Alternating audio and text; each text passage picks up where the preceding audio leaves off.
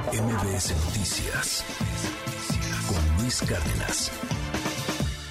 Bueno, pues hace precisamente una semana el presidente López Obrador se reunía en Hermosillo, Sonora, con John Kerry, el enviado especial de Estados Unidos para el clima. Y bueno, como resultado de esta reunión, entre, entre algunas otras cosas, se confirma la, la asistencia, la presencia de México en la COP27, que precisamente inicia la próxima semana en Egipto. Esta, por supuesto, es una reunión importantísima a nivel eh, internacional sobre el cambio climático. Y bueno, se prevé que ahí se lleva el plan Sonora, que tiene como principal objetivo desarrollar pues inversiones que incorporen energías limpias. Apenas justamente el propio Kerry decía este miércoles que pues eh, habría un anuncio importante del presidente López Obrador en, en los próximos días de cara rumbo a esta COP27. Pero ¿qué tan viables pueden ser estas metas, tan palpables en lo que realmente podamos eh, visibilizar, digamos, a corto plazo, porque no hay mucho tiempo que perder?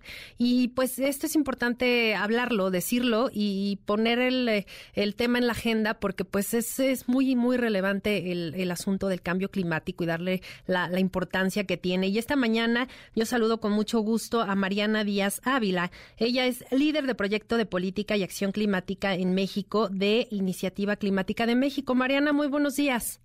Hola Sheila, qué gusto saludarte. Muy buenos días a ti y a todo tu auditorio. Qué gusto. Gracias, igualmente. Pues cuéntanos un poquito, ustedes desde la Iniciativa Climática de, de México, ¿cómo, ¿Cómo ven estas eh, acciones que pudieran emprender y anuncios importantes que estamos a la expectativa de lo que podría representar?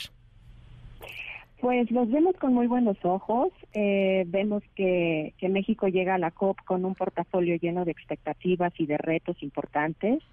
Eh, estos anuncios que pudiera hacer el, presidente Andrés Manuel eh, López Obrador, pues sin duda sentarán bases importantes y, y, rutas en las que habrá que enfocar toda la energía y pues, todos los esfuerzos veremos de qué se trata, veremos eh, eh, qué, oportunidades en términos de reducción de emisiones de gases de efecto invernadero plantean estos anuncios. Uno de los eh, de las expectativas que de esto que hemos platicado, pues es que entre las metas se combata el calentamiento global, como decías, obviamente pues son pues expectativas, no son eso, expectativas, pero realmente cómo consideras que México se ha visto pues en una cumbre de esta envergadura, sobre todo con proyectos que, que están en marcha y se, que, y que se han creado, pues donde no se ha eh, tratado de dar prioridad pues al tema ambiental, como lo hemos visto con la refinería, eh, con el tren Maya, con, con este tipo de obras que pues sin duda alguna eh, pues sí generan dudas al respecto. Sí, sí, es, es, eh, importante lo que mencionas. Es una pregunta que muchos tenemos eh, todos los días en la mente mientras eh, el mundo transita hacia un camino de energías renovables y de una franca reducción de emisiones.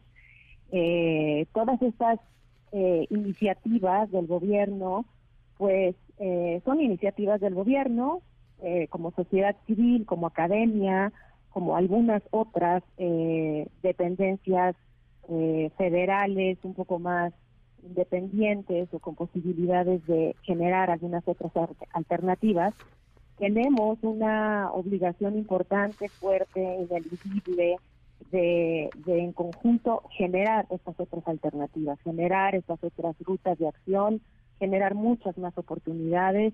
Entonces, eh, siempre van a haber eh, cuestiones eh, distintas, por no decir antagónicas, pero aquí el reto que tenemos como país y el reto que tenemos como mexicanos es implementar eh, otras opciones mucho más sostenibles, renovables, etcétera.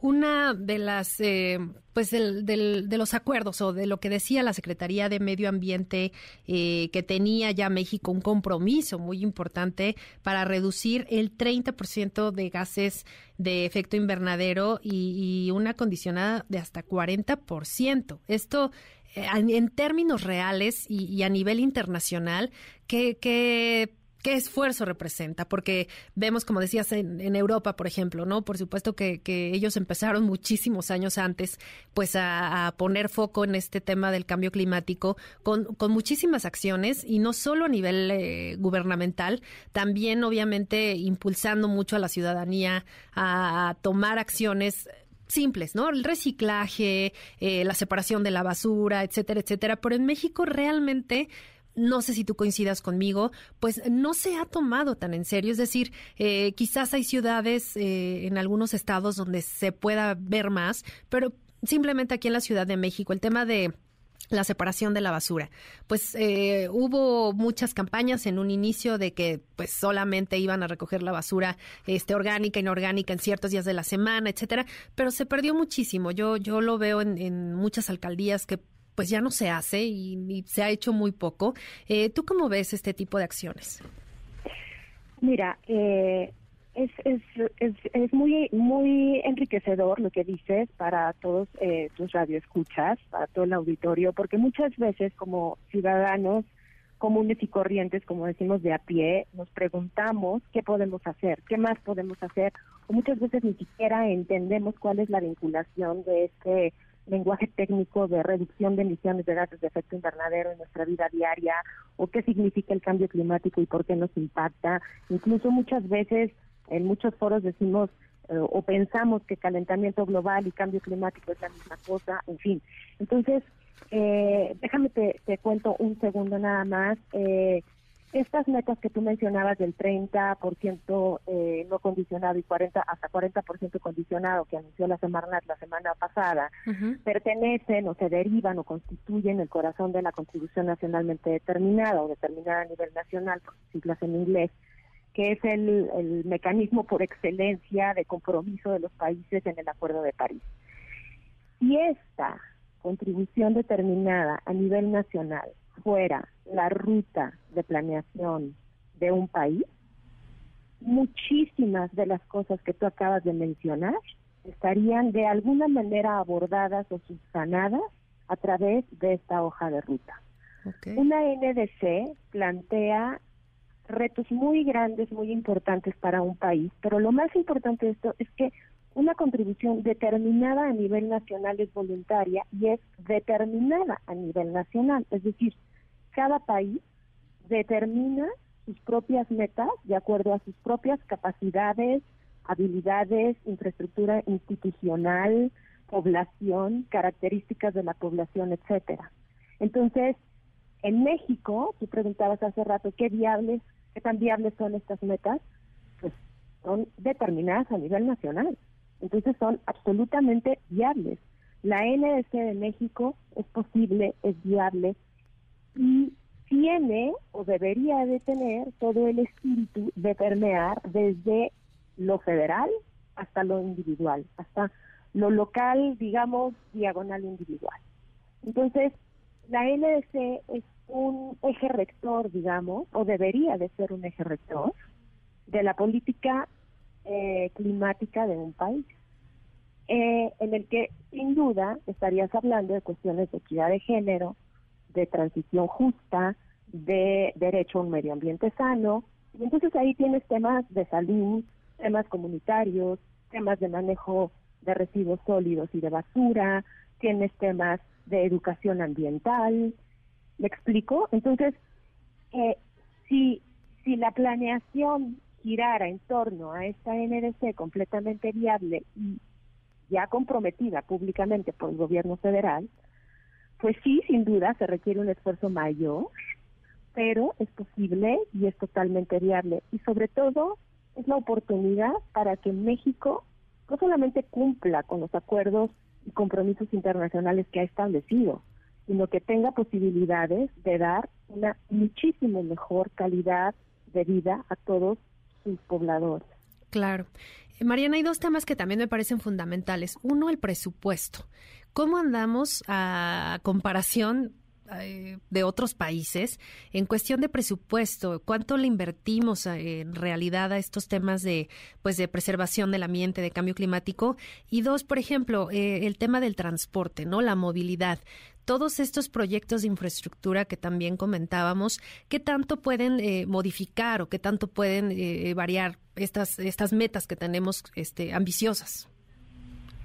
Mira, eh, hagamos un súper concreto comparativo.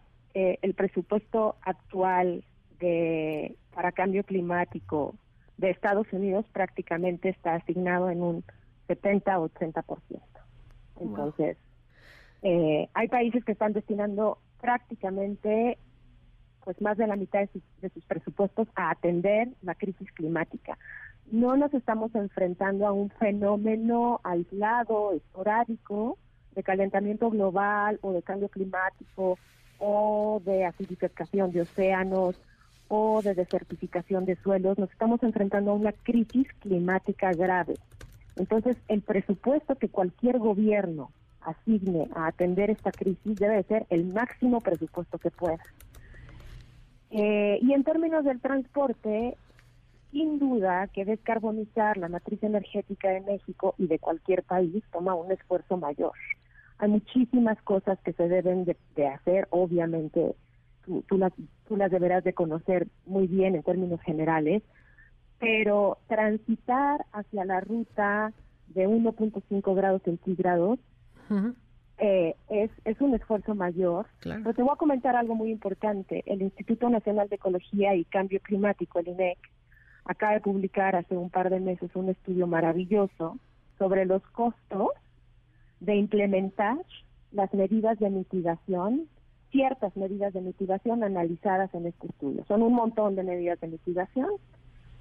Eh, y la conclusión principal de este estudio es que sale muchísimo más barato a México y seguramente que a muchos otros países, no es que a todos, mitigar que compensar, que cubrir eh, pérdidas y daños, que los costos humanos, culturales, sociales, ambientales y sobre todo económicos que representa no eh, implementar acciones muy profundas de mitigación de gases de efecto invernadero. Claro, y, además que eh, ya estamos casi a que un par de días de que inicia esta esta cumbre el domingo, ¿no? El 6 es eh, si no me recuerdo es del 6 al 18, ¿no? De noviembre la COP. la COP17 allá en Egipto. Y bueno, pues eh, obviamente se reunirán pues países que realmente están aportando muchísimo a, todo lo que es la, reducción de, efectos de, cambio de efecto invernadero, etcétera. E, ese tipo de situaciones que pues no palpamos a lo mejor a simple vista o no vemos o, lo vemos como muy lejano, pero que en realidad en estas cumbres es donde se toman las decisiones importantes a nivel internacional y que si no hay una colaboración, que si no hay una integración regional, pues de todas estas políticas, pues realmente no, no podríamos avanzar, ¿no? Sí, es correcto. Estamos todos a la expectativa de ver qué pasa en esta cumbre, eh, conferencia de las partes número 27, COP27, una cumbre climática muy importante porque eh, el año pasado, en la COP26, se, se firmó el Pacto de Glasgow, en donde los países firmantes acordaron combatir con todo lo que esté en sus manos esta crisis climática. Entonces, esto será la continuación de, la COP26, entre muchísimos otros temas, obviamente, pero sin duda que el corazón de esta COP estará puesto en atender de manera inmediata la crisis climática, que el cambio climático no es cuestión de futuro, eh, afortunadamente para todas las oportunidades y retos que tenemos enfrente y desafortunadamente para todos los impactos negativos, el cambio climático es hoy. Entonces, si en estas próximas dos semanas no se toman acuerdos radicales y, realmente eh, ambiciosos, pues eh, creo que creo que la humanidad la tendrá un poco más complicada para vivir en bienestar en el planeta. Claro, y bueno, pues cada quien aportar eh, pues lo poco que pueda desde, desde su perspectiva, desde su región, porque pues si no empezamos como ciudadanos a tomar en serio estas acciones, pues, pues mucho menos lo vamos a, a concretar a nivel nacional y por supuesto a nivel internacional. Por lo pronto, muchísimas gracias, Mariana Díaz Ávila, líder de proyecto de política y acción climática en México de Iniciativa Climática de México. Muchísimas gracias. Muchísimas gracias a ti, Sheila, y un saludo a ti y a todo tu auditorio. Gracias. MBS Noticias con Luis Cárdenas.